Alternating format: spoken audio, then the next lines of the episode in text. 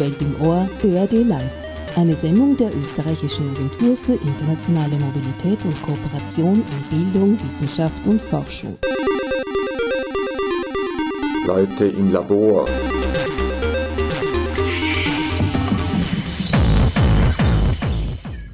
Lehrerinnen und Lehrer mit offensichtlicher Behinderung gibt es in Österreich kaum. Gemäß einer Umfrage des Bundeszentrums inklusive Bildung und Sonderpädagogik waren es im Herbst 2017 342 Personen. Das sind weniger als 0,3 Prozent des gesamten Lehrkörpers. Diese Nichtsichtbarkeit von Menschen mit Behinderung im Lehrbetrieb nimmt Kindern und Jugendlichen auch die Möglichkeit, sich mit dieser Ausprägung von Diversität in der Gesellschaft zu befassen. Ausgehend von dieser Prämisse wurde im Frühjahr 2016 mit Mellow Yellow ein Pilotprojekt ins Leben gerufen, das diese Kluft überbrücken möchte. In Workshops treffen Schülerinnen und Schüler mit Performancekünstlerinnen und Künstlern mit Behinderung zusammen, um zu tanzen. 2018, nach Abschluss der Pilotphase, wurde das Projekt ausgeweitet. Unter dem Titel Dance Out of Line wurde die erprobte Methodik in einen internationalen Vergleich gesetzt und das von Erasmus Plus finanzierte Projekt umfasst nun Partner aus Finnland, Ungarn, Italien und Slowenien. Ihr hört Welt im Ohr, eine Sendereihe des österreichischen Austauschdienstes. Mein Name ist Doris Obrecht und im Rahmen dieser Sendereihe spreche ich alle zwei Monate mit meinen Gästen über Themen aus dem Bereich internationale Mobilität und Kooperation in Bildung, Wissenschaft und Forschung. Titel und Thema der heutigen Sendung ist Inklusion in der Schule, nicht nur für Schülerinnen und Schüler. Dafür habe ich heute drei Gäste bei mir. Carolina Gras hat einen Bachelorabschluss in Sonderpädagogik. Sie ist seit 2011 bei dem Verein Sowieso, wo sie Kunstworkshops für Kinder mit und ohne Behinderung betreut. Seit 2015 ist sie Sonderpädagogin an der integrativen Lernwerkstatt Brigitte Nau. Schönen guten Abend. Schönen guten Abend. Elisabeth Löffler ist seit 20 Jahren Künstlerin im Tanz- und Performancebereich. Sie ist Mitbegründerin des Kunstvereins Liz Art Productions von und mit Künstlerinnen mit Behinderung. Außerdem ist sie Vorstandsmitglied bei Bizeps, dem Zentrum für selbstbestimmtes Leben, und bei MAD, Verein zur Förderung von Mixed Able Dance und Performance. Herzlich willkommen. Vielen Dank, ja, schönen Abend. Und Herr Magister Guido Reimitz war zehn Jahre Filmregisseur und Produzent. Dann hat er sich dem Feld des zeitgenössischen Tanzes zugewandt. Schon Anfang der 1990er wurde er eingeladen, das Leitungsteam des internationalen Wiener Tanzfestivals Impuls Tanz zu unterstützen. Er hat DanceWeb gegründet, ein internationales Tanzstipendium, und berät bis heute weltweit die Tanz- und Performance-Szene. Herzlich willkommen, danke, dass ihr alle drei zu mir ins Studio gekommen seid. Wir haben noch einen vierten Gast, der nicht anwesend ist. Wir hören ein Interview mit der Diplompädagogin Claudia Rauch, das in Kürze. Carolina, Statistiken darüber, wie viele Menschen mit Behinderung in Österreich leben, schwanken zwischen 1,3 und 1,7 Millionen. Wer gilt denn in Österreich als Mensch mit Behinderung? Ich würde sagen, jeder Mensch, weil wenn wir davon ausgehen, von einem gesamten Menschbild, würde ich sagen, dass eine Sehschwäche, ich trage auch eine Brille normalerweise, auch eine Form der Behinderung ist. Ähm, genau, aber so wie ich in der Schule Kinder und Jugendliche unterrichte, orientiert sich es an unterschiedlichen Lernbehinderungen. Ich habe leider Gottes keine Kollegin oder keinen Kollegen, wo ersichtlich ist, dass er eine Behinderung hat oder den Status. Ähm, würde ich sagen, es sind körperliche Behinderungen, Lernschwierigkeiten, genau. Ja, Elisabeth, die rechtlichen Rahmenbedingungen für Menschen mit Behinderungen sind in Österreich, zumindest am Papier, auf den ersten Blick jetzt gar nicht so schlecht. Wie sieht es denn in der Realität aus im Jahr 2019? Die rechtlichen Bedingungen in Bezug auf Lehrerschaft, Lehrerinnenschaft oder im Allgemeinen? Ähm, beides. Also ich meine, die UN-Konvention wurde 2008 äh, ratifiziert, auch von Österreich. Äh, die Umsetzung ähm, dieser Konvention lässt nach wie vor zu wünschen übrig. So würde ich es mal in Kürze formulieren. Das heißt, es gibt noch viel zu tun. Es gibt noch viel zu tun. Gut, ihr schreibt in der Beschreibung eures Projekts, über das wir später noch mehr sprechen werden, dass ihr kaum Studien und Berichte gefunden habt, die sich mit der Situation von Pädagoginnen und Pädagogen bzw. Lehrpersonal mit Behinderung befassen. Wie seid ihr denn überhaupt auf die Idee gekommen, danach zu suchen und das zum Thema zu machen? Zuerst möchte ich vielleicht noch etwas richtigstellen. Wir gehen nicht mit Künstlerinnen mit Behinderung in die Schulen, sondern gehen mit Künstlerteams in die Schulen. Und diese Künstlerteams sind vor allem Künstlerteams und mehr oder weniger fast unwichtig hat einer der Künstlerinnen oder Künstler eben so etwas, was man Behinderung nennt. Wie Caroline schon gesagt hat, in Wirklichkeit haben wir alle irgendwelche Behinderungen, aber das ist uns wichtig, weil uns geht es nicht so sehr um eine Leistungsschau, sondern uns geht es um die Beziehung zwischen den Künstlern, wie die mit und vor den Kindern und vor den Jugendlichen agieren und mit ihnen agieren. Um auf deine Frage kurz zu antworten, wir sind auf die Idee gekommen, weil wir glauben, dass es darum geht, den Blick weiterzumachen, wenn's, wenn wir versuchen wollen, die gesamte Schule in Österreich inklusiver zu machen. Da gibt es eine, eine, starre, sozusagen nur sozusagen das von der Kindersituation aus zu beobachten oder zu betrachten. Und es war wirklich erstaunlich, dass fast nirgends in Europa es wirklich klare Zahlen gibt, wie viele Menschen mit Behinderung im Pädagogenberuf arbeiten. Und selbst die Zahl, die du genannt hast, diese 0,3 Prozent, ist sehr wackelig, weil es wird nicht mehr von Behinderung, sondern von Benachteiligung gesprochen. Und manche der Bildungsdirektionen wussten gar nicht, was sie antworten sollen auf die Frage vom Bundeszentrum. Das heißt, wir glauben, dass es sehr interessant ist, sich den Lehrkörper genauer anzuschauen. Ja, das ist eine wunderbare Überleitung. Dann hören wir uns mal eine Frau an, die im Lehrkörper ist, Claudia, die Diplompädagogin Claudia Rauch.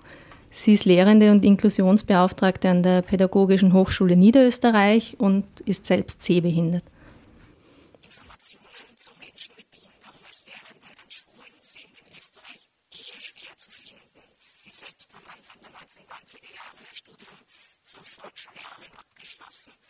Sind seitdem an Sonderschulen, Regelschulen und an der Pädagogischen Hochschule in Niederösterreich als Lehrende tätig. Und ich darf dazu sagen, sie sind blind. Die Einschätzung, dass es im Schulbetrieb sehr wenige Menschen mit Behinderung gibt oder sind Sie nur nicht sichtbar genug?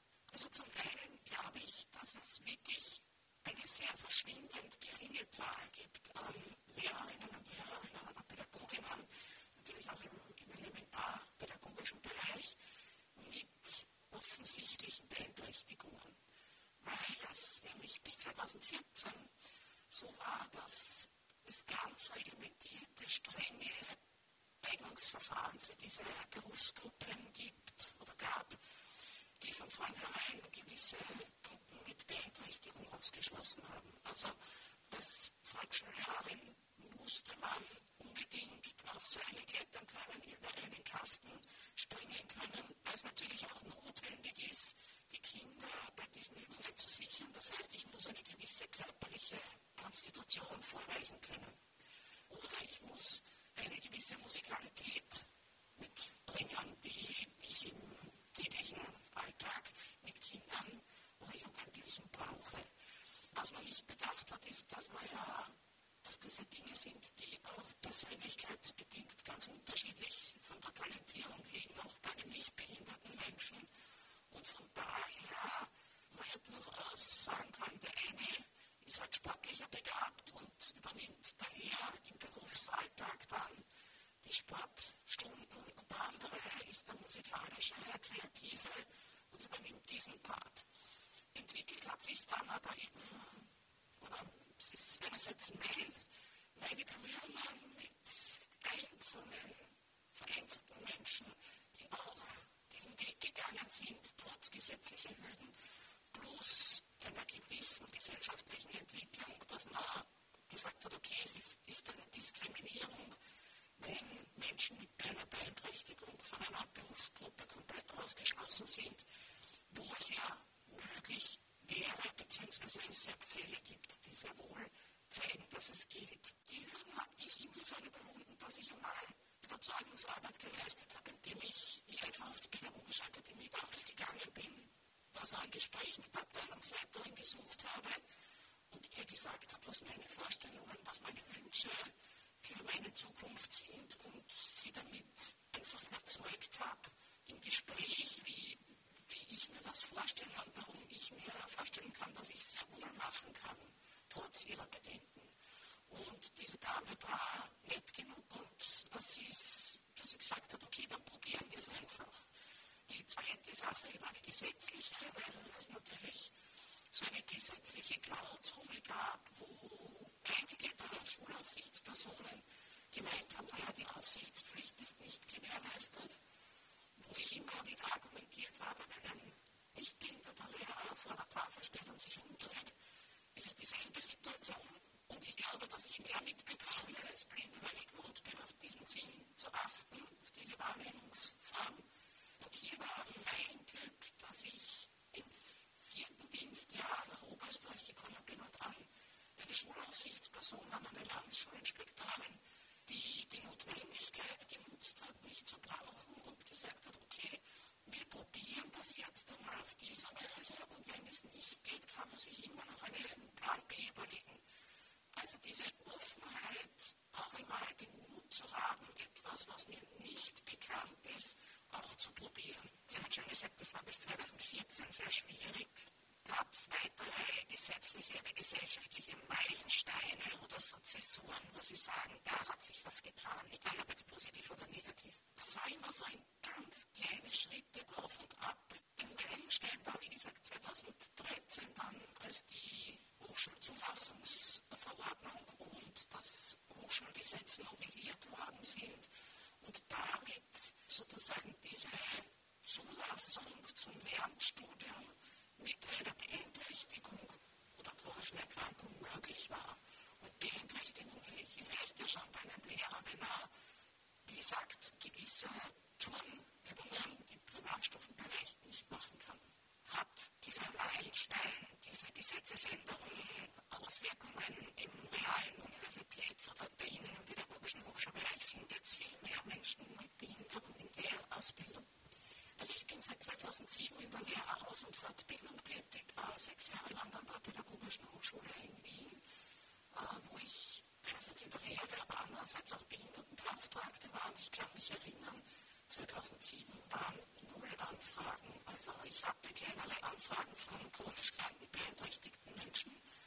Und 2013 waren dann so zu Studienbeginn immer so um die fünf, sechs Anfragen oder während des Studienjahres wo es dazu gekommen ist, dass halt Menschen, Studierende, die irgendwelche Probleme, Herzfehler oder also nicht sichtbare Beeinträchtigungen äh, sich bei mir gemeldet haben und Rat gefragt haben, was da möglich ist. Ich kann nur sagen, dass die Zahlen durchaus stark steigend sind.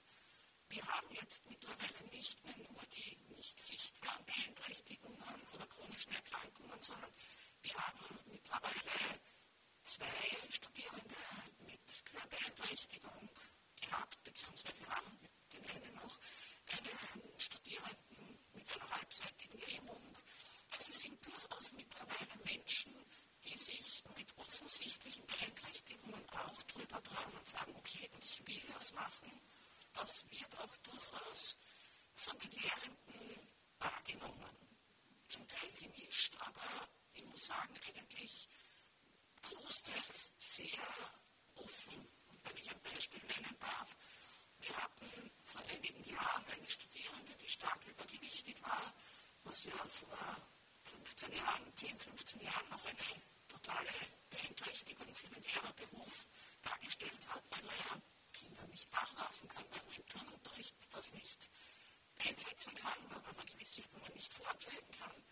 Da war es so, dass sich unsere Professoren sehr dafür eingesetzt haben, dass diese Studierende trotz ihrer Einschränkungen das Lehramt abschließen darf, weil sie durch ihre Persönlichkeit und dadurch, dass sie alles probiert hat, trotzdem einfach ein Role Model war für alle anderen in der Gruppe, die sich vielleicht die einen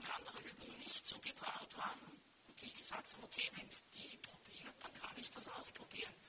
Und es ist halt auch dieses, es zeigt, es lebt damit die Gesellschaft, das gesellschaftliche Abbild vor. Gibt es da schon Erfahrungswerte, wie viele es dann wirklich auch schaffen, in den Regelschulbetrieb zu gehen? Also ich glaube, dass wir mehr beeinträchtigte Lehrerinnen und Lehrer haben, als uns bewusst ist die bis jetzt natürlich auch überhaupt nicht aufgefallen sind. Also ich bin davon überzeugt, dass doch ein großer Teil an Lehrerinnen draußen im Dienst vorhanden ist, die zum Beispiel eine Hörbeeinträchtigung haben.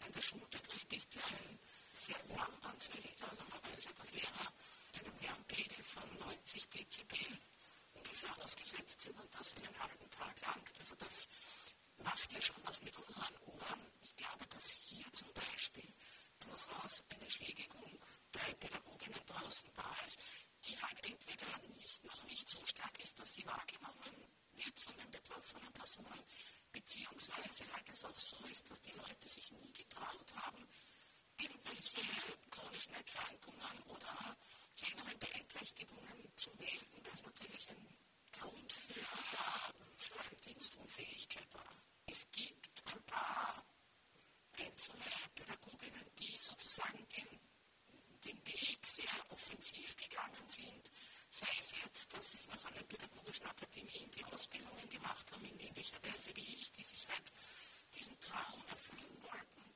oder die während ihrer Dienstzeit halt durch einen Unfall sozusagen eine Beeinträchtigung erworben haben. Also ich weiß von einer Volksschullehrerin in Niederösterreich, die im Rollstuhl sitzt, oder einer Volksschullehrerin in Vorarlberg, die im Laufe ihrer Dienstjahre erblindet ist, mehr oder weniger.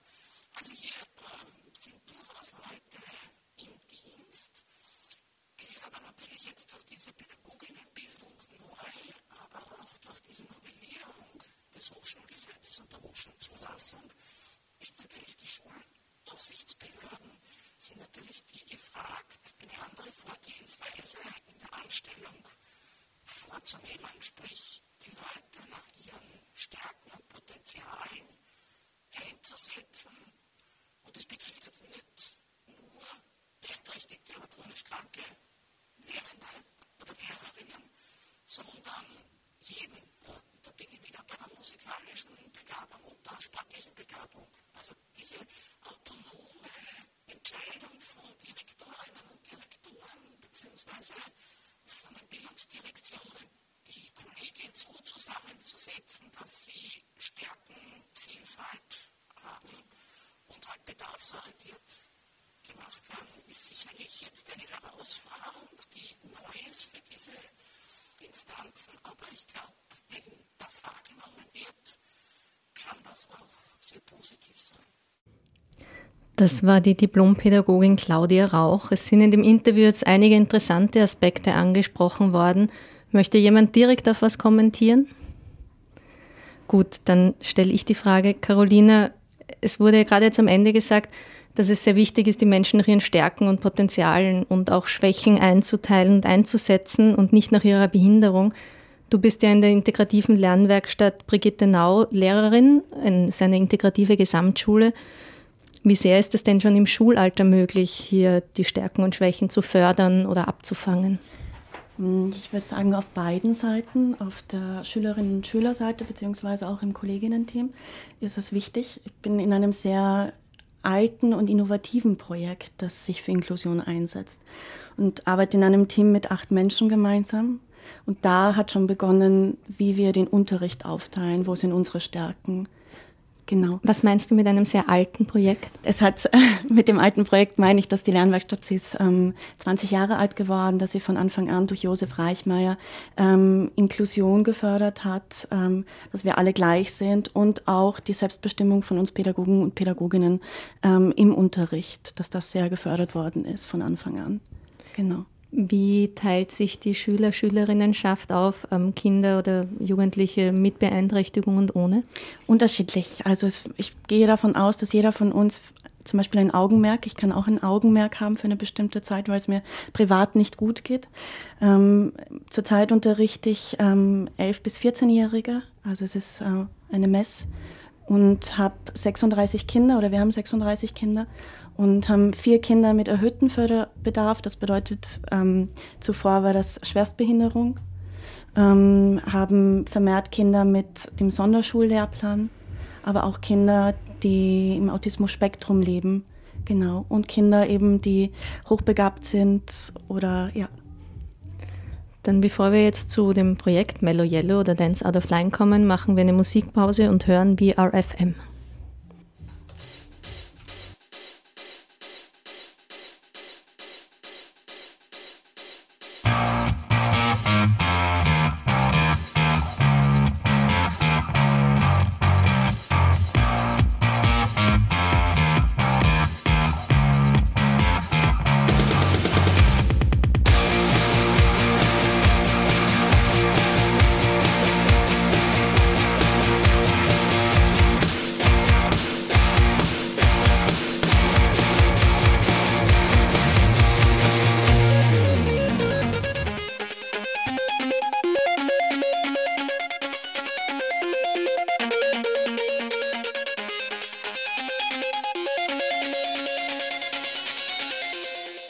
Willkommen zurück bei Welt im Ohr, willkommen zurück bei uns im Studio im Funkhaus. Wir sprechen heute über Inklusion, Schule und Kunst. Elisabeth, wir haben vorher im Interview gehört, da hat die, die Claudia Rauch auch angesprochen, die Sache, dass man sehr, dass man ein Role Model sein kann. Wie sehr hat man denn die Verantwortung oder den Wunsch, wenn man irgendwie nicht der gängigen Normen spricht, auch ein Role Model zu sein? Oder? Also eigentlich war der Grund, warum ich Künstlerin äh, geworden bin, äh, mir fehlten die Role Models. Und äh, mittlerweile, weil ich ja 20 Jahre schon als Künstlerin arbeite, bin ich sozusagen eins geworden, äh, ein Role Model hoffentlich für andere Menschen und andere Menschen mit Behinderung. Und um jetzt auf äh, das Projekt im Mellow Yellow bzw. Duel hinzuweisen, denke ich mir, ähm, äh, die Idee von diesem Kunstprojekt ist eben, dass Künstlerinnen ähm, Role Model werden und in Schulen gehen und dass Kinder mit und ohne Behinderung, also Schulkinder im Alter von 6 bis 18, sozusagen Künstlerinnen erleben, äh, die von außen kommen, die äh, Kunst machen und in zweiter Linie sind da einfach auch Künstlerinnen äh, mit Behinderung, ähm, da. Und, ähm, und wir werden sozusagen, ähm, äh, Künstlerinnen mit Behinderung werden sichtbar, zuerst als Künstlerinnen und dann ähm, manchmal erst im Laufe eines ganzen Workshops, darauf kommen wir später zu sprechen, ähm, wird die Frage gestellt, wer von euch beiden ist jetzt behindert? Zum Beispiel sozusagen, wir kommen als Künstlerinnen in die Schulen ähm, und ähm, ähm, plötzlich ist das Thema Behinderung gar nicht mehr wichtig, weil das Thema Kunst und dass sich Künstlerinnen zusammen bewegen und in die Schulen kommen Thema ist. Und erst am Ende des Workshops, und das ist ja dann, wo wir dann auch gewonnen haben, wird gefragt, wer von euch ist jetzt behindert? Nur um da jetzt mal äh, auch einen Einstieg in die Kunst äh, zu bringen, weil ich mich, wenn ich dort bin, vor allem als äh, Künstlerin sehe, die was zeigt und gar nicht als Pädagogin.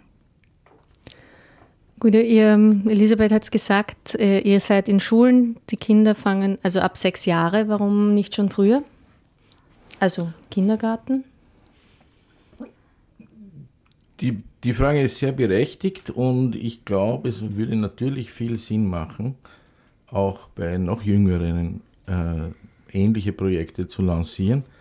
Wir haben die Herausforderung angenommen, dass wir auf jeden Fall nach oben hin äh, offen sein wollen, weil wir glauben, dass gerade in den Oberstufen, und da haben wir wahnsinnig tolle Erfahrungen gemacht, es ist zwar irrsinnig mühsam, das einzufädeln und zu arrangieren, aber wenn es dann stattfindet, dann ist es großartig. Und zum Beispiel die italienischen und die ungarischen Partner arbeiten vorrangig an Hochschulen. Mit demselben Grundsystem, mit derselben Grundidee.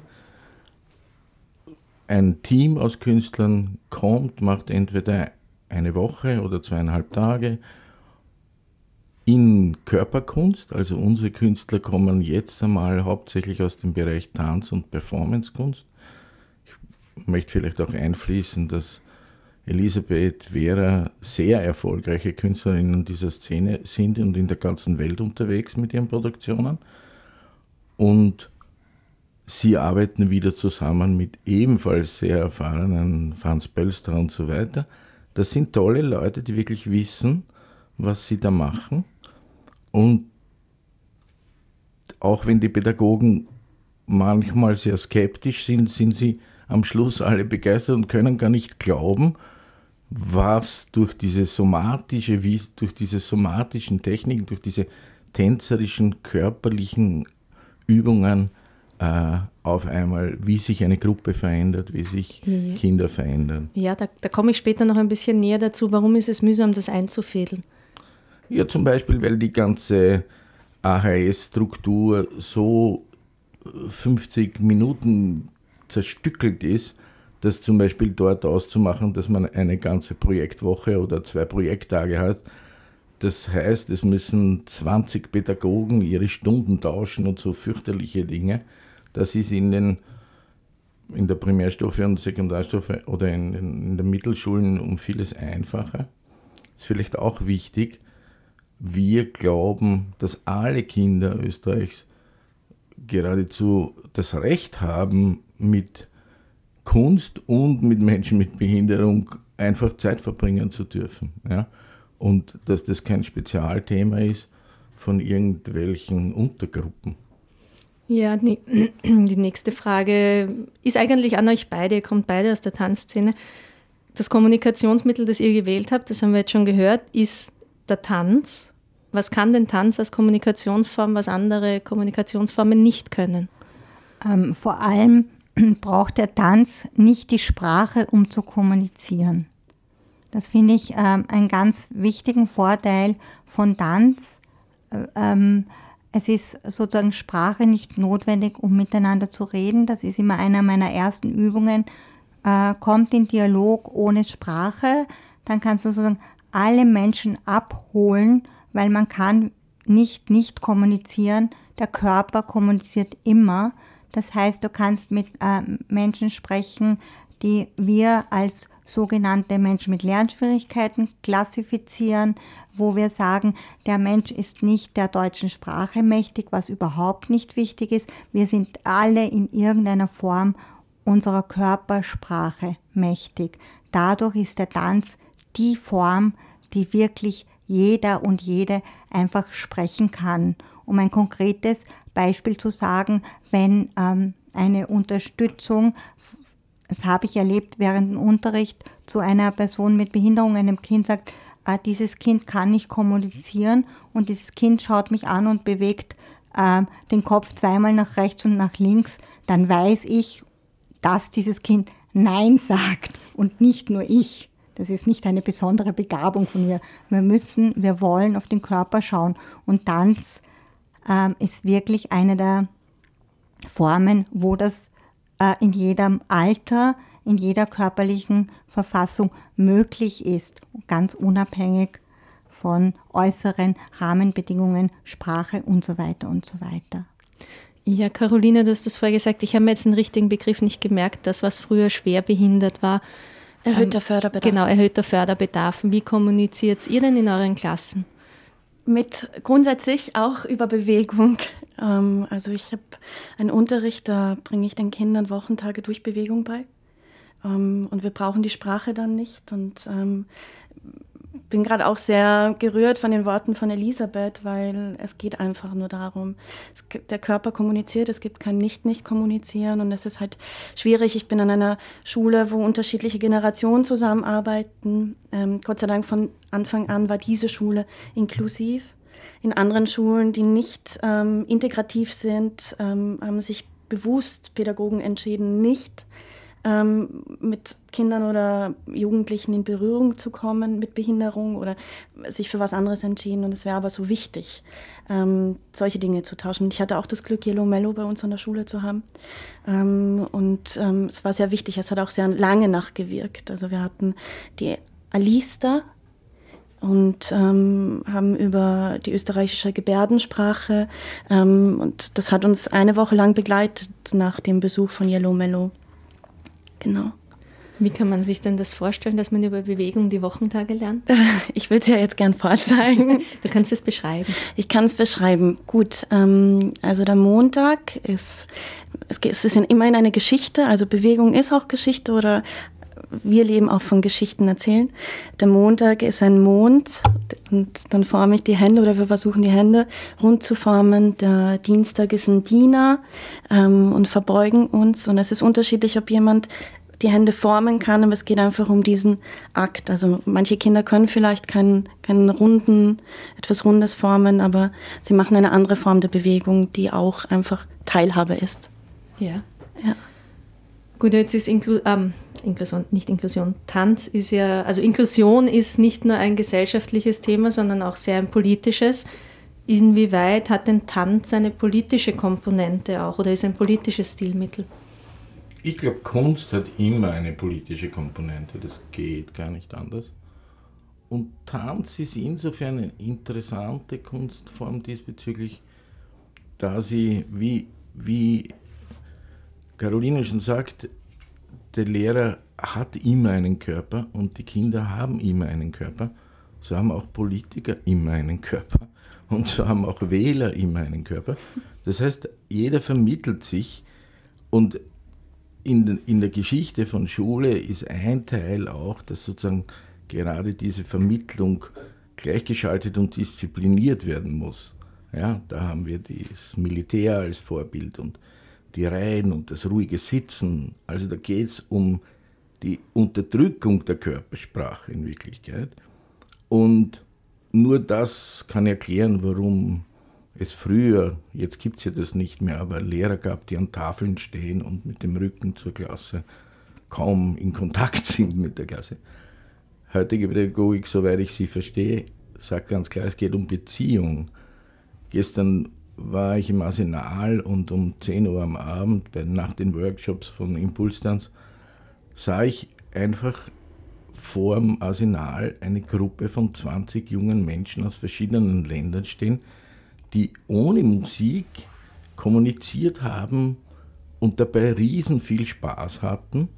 Und ich glaube, dass das, wenn man an kleine Kinder denkt, jeder Mensch eigentlich mitgegeben hat, ganz egal, welches Bewegungsspektrum ihm zur Verfügung steht. Er drückt sich aus, er teilt sich mit. Und das ist die Basis von Tanz und ganz besonders von dem Tanz, auf dem, den wir auf Steve Paxton und die Judge Shirts zurückführen, also den Kontaktimprovisation und diese Techniken, die wir verwenden. Ja, Elisabeth.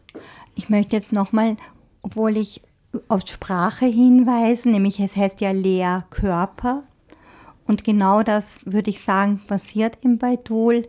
Die Kinder sehen andere. Ja, ich, Entschuldige, ich unterbreche nur kurz. DUL ist die Abkürzung für Dance Out of Line, das ist unsere Hörerinnen und Hörer auch wissen. Genau, die europäische Fassung von Mello Yellow sozusagen. Und das ich wollte nur noch mal darauf hinweisen, dass dieser Lehrkörper, weil du vorher von Tanz gesprochen hast, genau ohne Sprache vermittelt. Es gibt äh, sozusagen andere Körper, äh, die sich anders bewegen, die aber dennoch im Anderssein gleichwertig sind. Diese Gleichwertigkeit, nicht die Gleichheit ist das Wichtige. Wir sind sehr unterschiedlich. Wir sind gehörlos oder den Rollstuhl benutzend oder blind oder Menschen mit Lernschwierigkeiten. Und wir, unterricht, äh, wir sind da als Künstlerinnen. Wir unterrichten nicht wirklich, aber natürlich sind wir Vorbilder. Es gibt diesen schönen Spruch, ähm, du kannst sagen, was du willst, die Kinder machen doch alles nach. Und genau das passiert. Die Kinder sehen da plötzlich, ähm, ähm, und auch wenn ich jetzt sage, wir sind keine Lehrer, die Kinder machen da auch, was sie wollen. Ich unterrichte und plötzlich äh, sagen sie dann nach einer Stunde, Frau Lehrerin zu mir. es gibt mir kurz einen Stich. Aber im Grunde ist es auch gut, sie akzeptieren mich sofort als, ähm, als jemand, der ihnen was lernt im allerpositivsten Sinn. Also nicht lehr lernen im Sinn von, ich druck dir jetzt was rein, sondern ich gebe dir neue Perspektiven für das, Le für das Leben. Das ist Lernen im positivsten Sinn. Das ist Lernen von verschiedenen Menschenkörpern und vielleicht zum Schluss noch Lebenswirklichkeiten. Natürlich hat eine Künstlerin, ein Lehrer oder ein Künstler ähm, andere Erfahrungen, der blind ist oder die gehörlos ist oder die den Rollstuhl benutzt. Und all das bekommen die Kinder äh, geschenkt. Laufen eure Work Workshops nonverbal ab oder leitet ihr sprachlich ein und? Also ich, äh, ich mache gerne beides.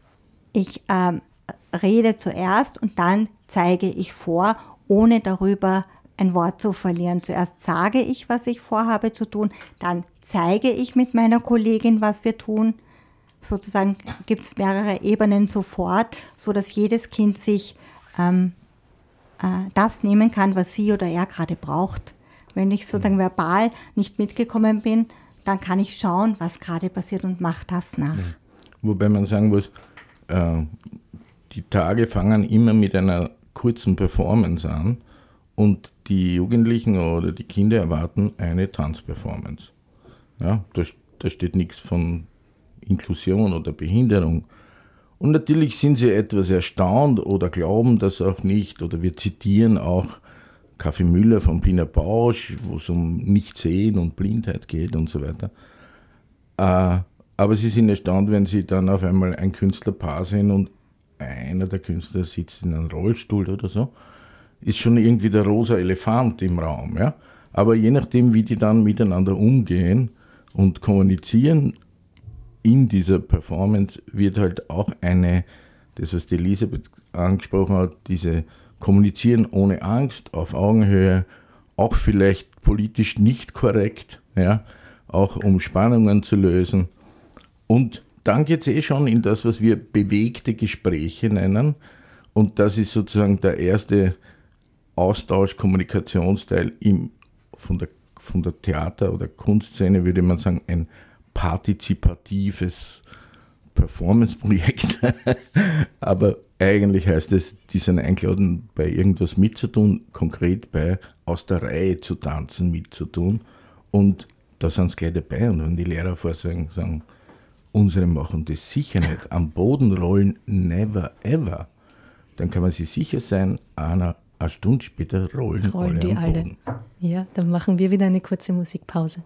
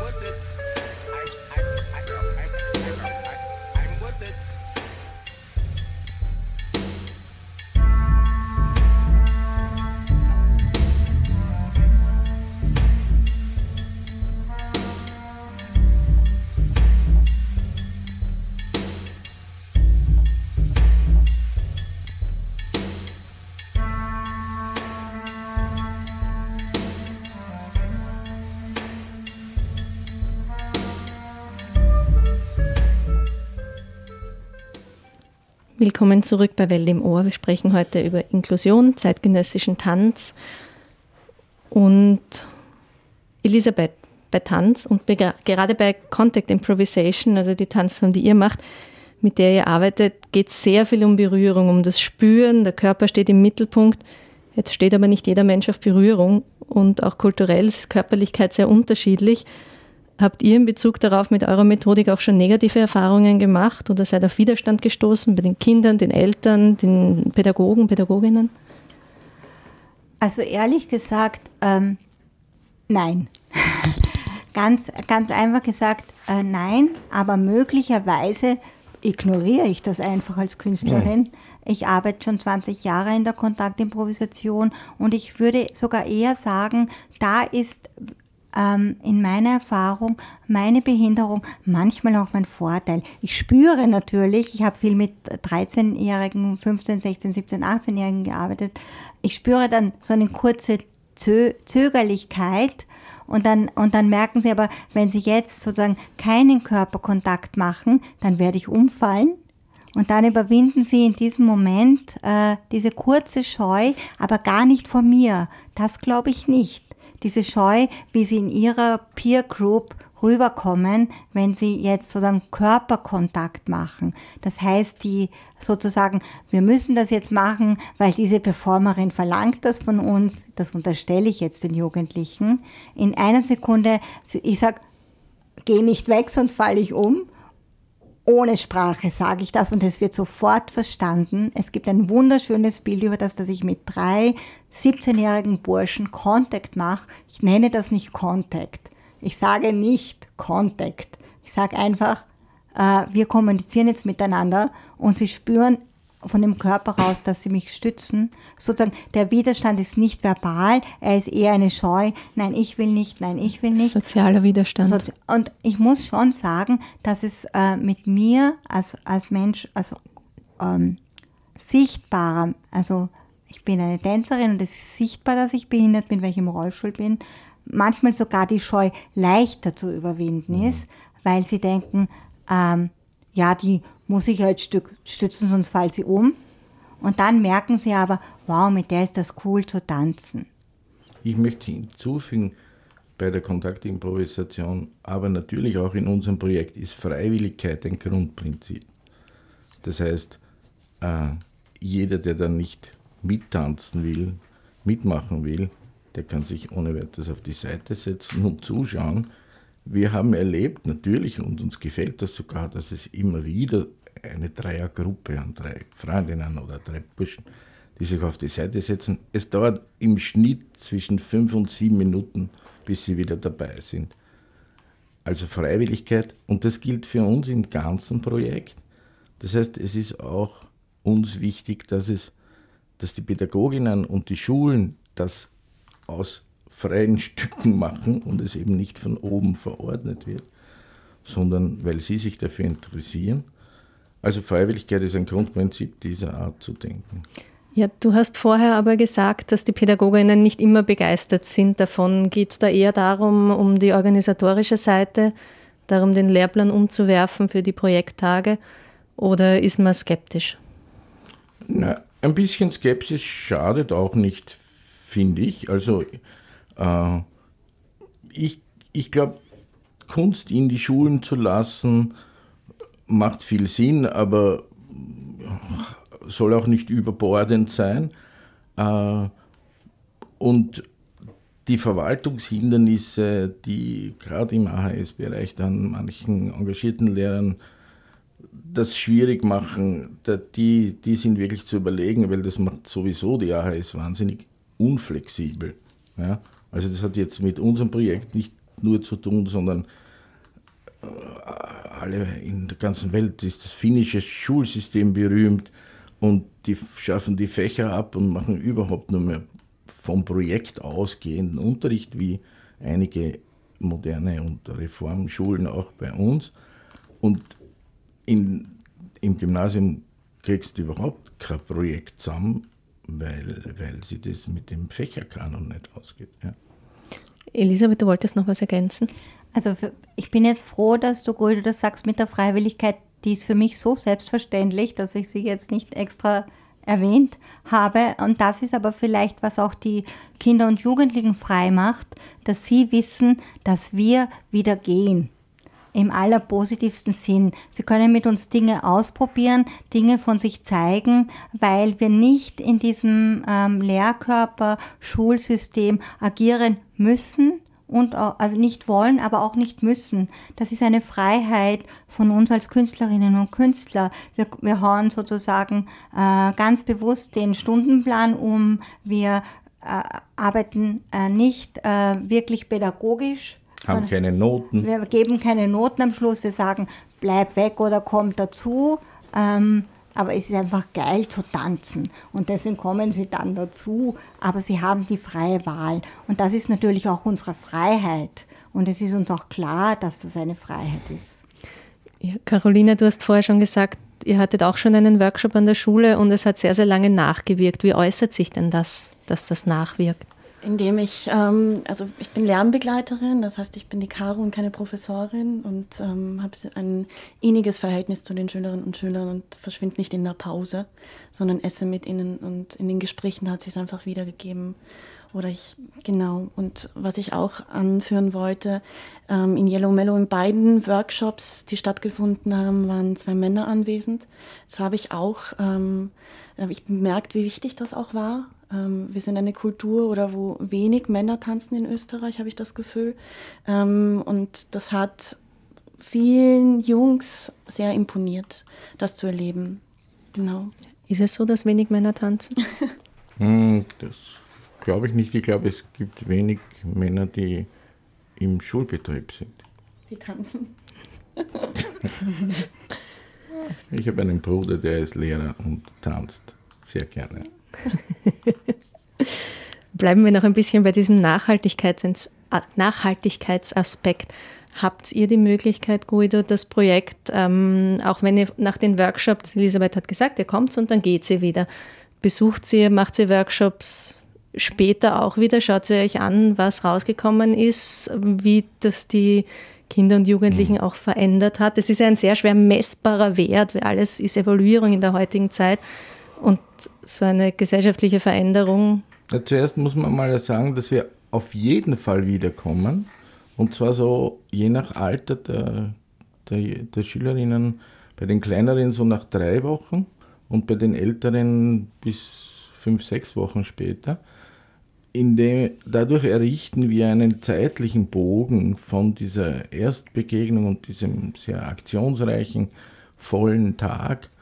Wir hatten zum Beispiel unlängst in einer neuen Mittelschule in Otterkring, ich war nicht dabei, aber die Erzählung, dass die, dass die Schule um halb vier aus war und eine halbe Stunde vor Schluss, und so ist, sind zwei Burschen zu der sehr erfahrenen Lehrerin gekommen und haben angefragt, ob sie ausnahmsweise eine Stunde länger machen könnten. Und die Pädagogin, die Andrea Schneider, hat gesagt, sie ist über 30 Jahre alt und es hat noch nie erlebt, dass, dass die aus der neuen Mittelschule um eine Stunde länger machen. Und dann hören die, wir kommen in vier Wochen wieder und dann sind die erstens mal beruhigt und sagen, okay, die kommen wieder. Und dann haben wir noch, auch nach Alter gestaffelt, sein Spiel, wo sie eigentlich den Tag dadurch bewerten, also wir evaluieren auch selber, indem sie sagen können, die sollen schon nächstes Monat wiederkommen, die sollen in einem Jahr wiederkommen oder die brauchen nie wiederkommen. Ja? Und äh, das ist gestaltet in einer gewissen Weise, so dass sie das geheim abstimmen können. Und ja, wir haben 95 Prozent, wir sollen auf jeden Fall so schnell wie möglich wiederkommen. Und hier und da haben wir einen dabei, der nie wieder, und da haben wir aber auch erlebt, dann kommt auf einmal ein kleiner widerständiger junger Mann zu einer Künstlerin und sagt, ich war das, aber ich habe es nicht so gemeint. Es ist ja ein, kein wissenschaftliches, sondern ein kooperatives Projekt, soweit ich das mitbekommen habe. Was wollt ihr denn erreichen? Was, soll denn, was sollen denn die Ergebnisse dieses Projekts sein? Da muss man jetzt von dem EU-Projekt und dem in Österreich laufenden Projekt ein bisschen differenzieren. Im EU-Projekt haben wir das sehr bewusst mit Finnland, habe Finnland schon erwähnt, Italien, wo es keine Sonderschulen gibt, und unseren Nachbarn Slowenien und Ungarn kombiniert und haben dort ebenso Künstlergruppierungen, mit denen wir seit längerem zusammenarbeiten, die, die jetzt diese Workshops, die ja auch Wochenworkshops sein können, in Schulen umsetzen, in diesen Teams. Und da ist schon die Frage, wie entwickeln wir Methoden, so dass das in ganz Europa, in jeder Region entstehen kann auf gleichem Qualitätsniveau oder auf hohem Qualitätsniveau, äh, damit, damit sozusagen überall in Europa solche Interventionen und Workshops entstehen können. Dazu braucht es ja nicht nur künstlerisches Know-how, da braucht es auch organisatorisches Know-how. Wie kommt man zu Finanzierungen, wie kommt man zu, äh, wie begleitet, wie macht man die Kommunikation mit den Schulen und so weiter. Und da entstehen die Methoden und unser Projekt, EU-Projekt, ist jetzt erst ein Dreivierteljahr alt, aber wir haben schon wahnsinnig viel auch gelernt. Wir haben gelernt von den finnischen Partnern, dass da ist eine Tänzerin, eine ausgebildete Tänzerin, die Lernschwierigkeiten hat und die hat in Wien bei einem so einem äh, Weitergabe, LTTA heißt das im Erasmus-Jargon, hat die auch mit einer Untergruppe in der Klasse gearbeitet und es hat mit den Schülern hervorragend funktioniert. Wir haben uns das bis jetzt zum Beispiel vorgenommen, aber wir waren noch sehr vorsichtig. Aber was das ähm, die Tänzerinnen und Tänzer aus anderen Ländern in Österreich mit den Schülern, Schülerinnen genau, arbeiten? Die, die kommen und lernen von uns in so äh, Wochenworkshops, wie wir das machen und gehen dann zurück in ihre Länder und gleichzeitig tauschen wir, wir uns aus, welche Projekte sie in ihren Ländern haben und so weiter. Wie erzählt äh, Chiara Berasini, eine, eine Star-Performerin mit dem Political Body in Hochschulen, konfrontierte hier Ältere mit, mit ihren politischen Ideen. Ja. Also da, da ist schon ein wissenschaftlicher Forschungshintergrund. In Österreich bei Mello Yellow selber haben wir den politischen Hintergrund, dass es ganz klar ist, dass wir uns alle und zwar schnellstens auf eine inklusivere Schule hinbewegen müssen und dass jede gute Idee da meiner Meinung nach Gold wert ist und jede gute Künstlerin und in weiter Zukunft auch sicher Musikkünstler, andere Qualitäten. Wir überlegen zum Beispiel auch vielleicht in Zukunft Teams mit Sportlern zusammen zu machen. Äh, es braucht über 4000 Lehrstellen von Menschen mit Behinderung im österreichischen Schulwesen. Und das wird sich mit ein paar, da, da gehört auf allen Ebenen gearbeitet. Ja, Carolina, wie sieht es denn bei euch aus? Gut, ihr seid eine integrative ähm, Gesamtschule. Habt ihr Kolleginnen und Kollegen mit offensichtlicher Behinderung? Nein, haben wir nicht, aber ähm, wir arbeiten daran. Also ich habe meine Fühler gerade auch offen und gestern war ich auch im Arsenal und habe einen Theologen kennengelernt. Der Name fällt mir jetzt nicht ein, du weißt es. Ja, der Gregor Steininger. Genau. Und ähm, es würde funktionieren auch deswegen, weil wir in Teams arbeiten. Und so wie Guido sagt, das Ziel ist eine inklusive Schule bzw. eine inklusive Gesellschaft. Es muss sich vieles ändern. Es geht um ein Gesellschaftsbild und Schule muss neu überdacht werden. So wie an AHS diese starre Struktur, 90 Minuten und dann läutet es und dann kommt ein Wechsel. Das funktioniert so nicht. Ja, dann sind wir schon fast wieder am Ende der Sendung. Ich habe noch eine Frage an euch alle da diese Berührungsängste, die heute auch Thema waren mit Menschen mit Behinderung oder Beeinträchtigung, sind ja noch gang und gäbe in der Gesellschaft, wenn man nichts mit jemandem zu tun hat. Und oft wissen die Menschen wirklich nicht, das ist jetzt unhöflich, biete ich jetzt Hilfe an oder nicht. Spricht man das an? Soll man Fragen stellen? Was würdet ihr drei denn Menschen mitgeben, die unsicher sind im Umgang mit Menschen mit Beeinträchtigung?